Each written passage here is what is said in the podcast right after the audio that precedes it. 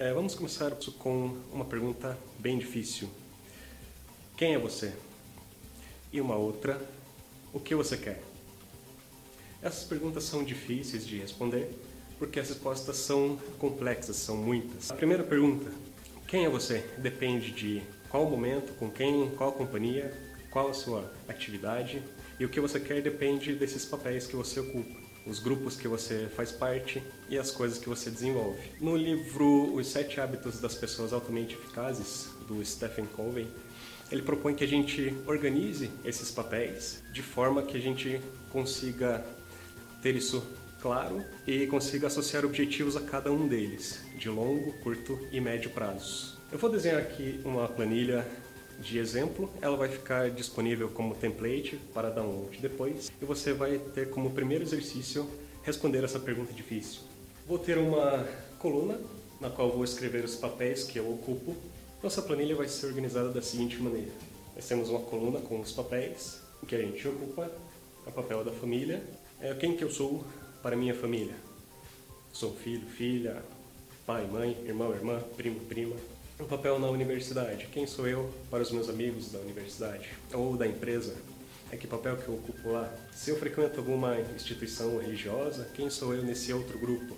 E assim por diante, eu vou pensando em todos os papéis em que eu ocupo e o que eu tenho que desempenhar em cada um deles ao longo do tempo.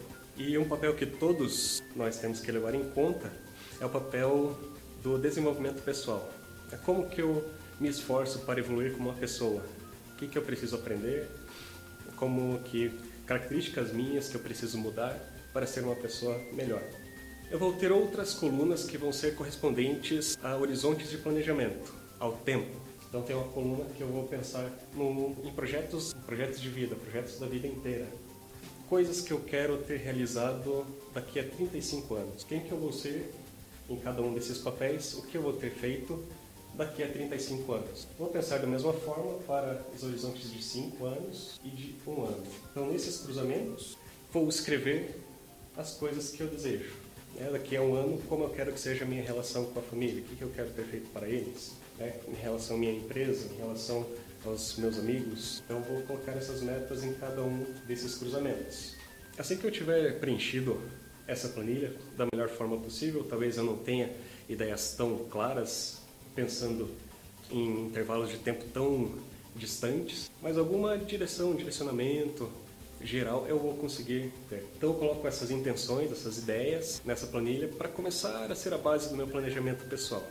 A minha rotina diária, as tarefas que eu desempenho, tem que estar alinhadas com isso, para que eu consiga me manter motivado para realizar os meus projetos. Essas ideias que a gente colocou aqui, essas intenções, vontades, sonhos, são apenas isso, são sonhos, são vontades. Para que a gente consiga realizar, chegar lá, a gente precisa de ação. Precisamos transformar essas ideias, esses sonhos, em uma lista de tarefas que serão executadas até que eu consiga chegar o mais próximo possível desses resultados.